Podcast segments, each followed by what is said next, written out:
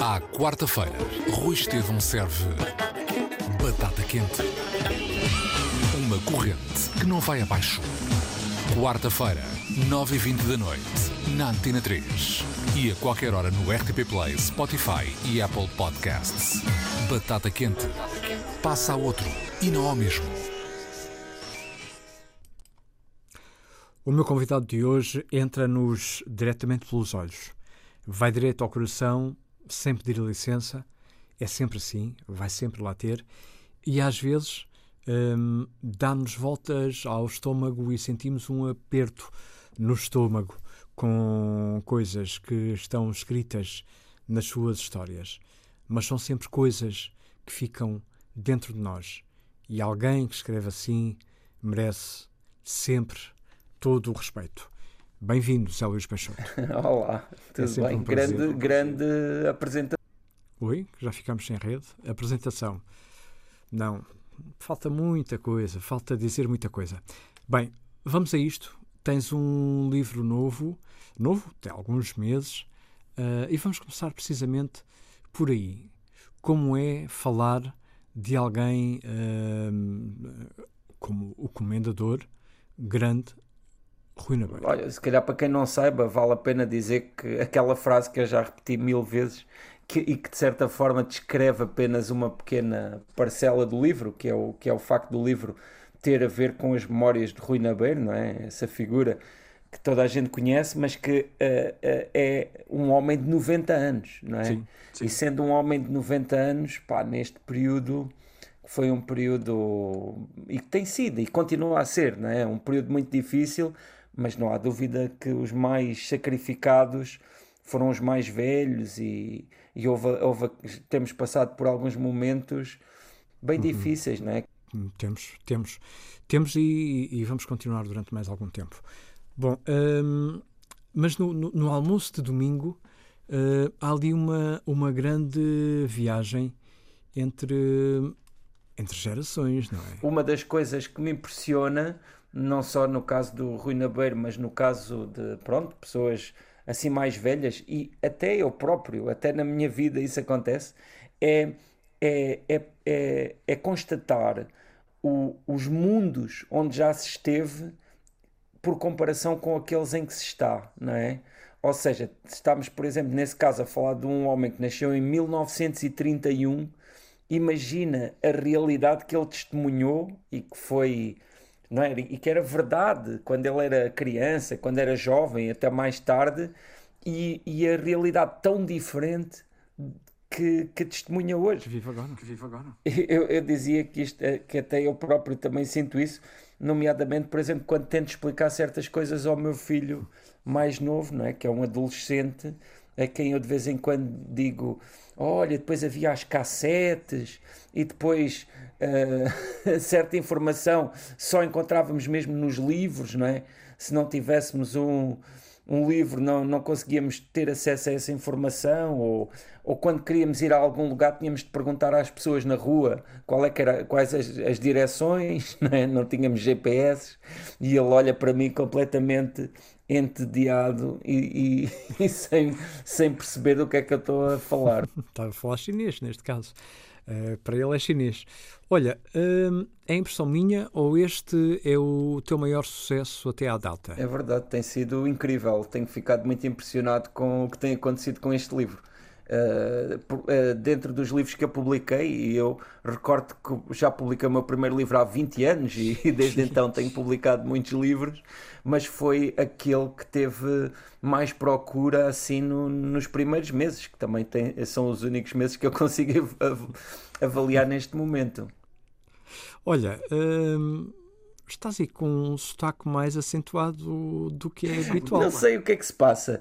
Também é verdade que eu tenho, por exemplo, estado mais próximo da minha mãe, por exemplo, que é uma que é uma, pronto, é uma um- um- uma razão enorme para eu trazer esse sotaque de volta. Mas não sei dizer, não sei, se calhar eh, lá está, é, é- é esta é este, este sentimento de estar mais comigo e tal que me faz voltar aqui à minha pronúncia original, na verdade.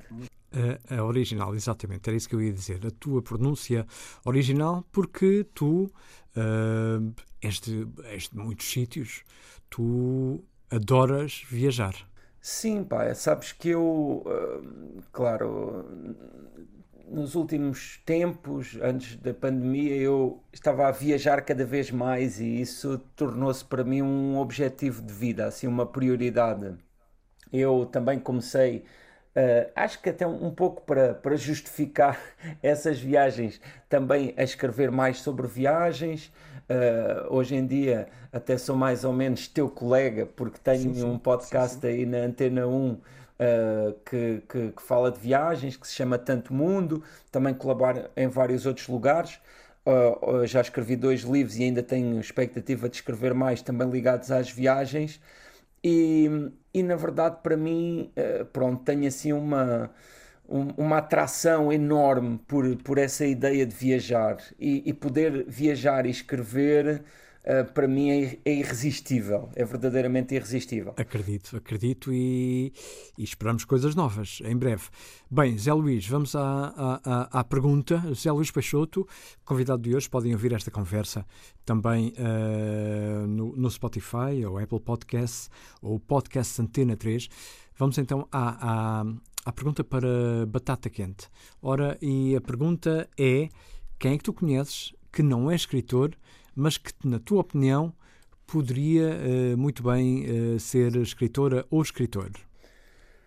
Epá, é uma pergunta claro, que, que não é fácil. Uh, olha, o meu bom amigo Fernando Ribeiro, que, que é o vocalista de Municipal, publicou agora um romance que, que por acaso já terminei de ler, que se chama Bairro Sem Fim, portanto esse já não pode ser porque ele já, já tem quase já tem uma obra. E é um escritor. E é um escritor. é verdade, e também escreve as letras de Municipal e, e, e, já tinha publicado livros de poesia anteriormente. Também, também, um, olha, há uma pessoa uh, que, que eu sempre achei que se dedicasse a isso podia, podia escrever uh, uns livros interessantes. Para já, porque é uma pessoa que tem muito que dizer.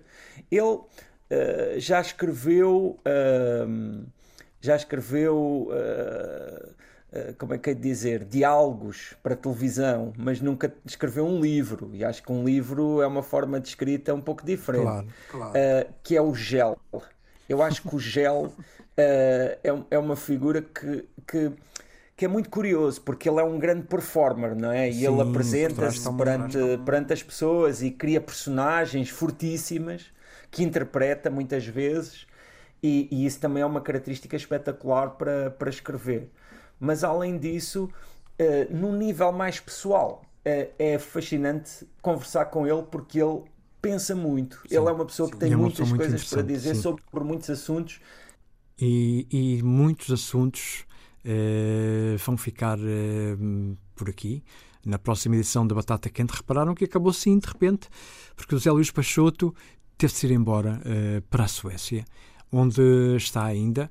Uh, espero que se esteja a divertir. Leiam o livro dele, é um belíssimo livro.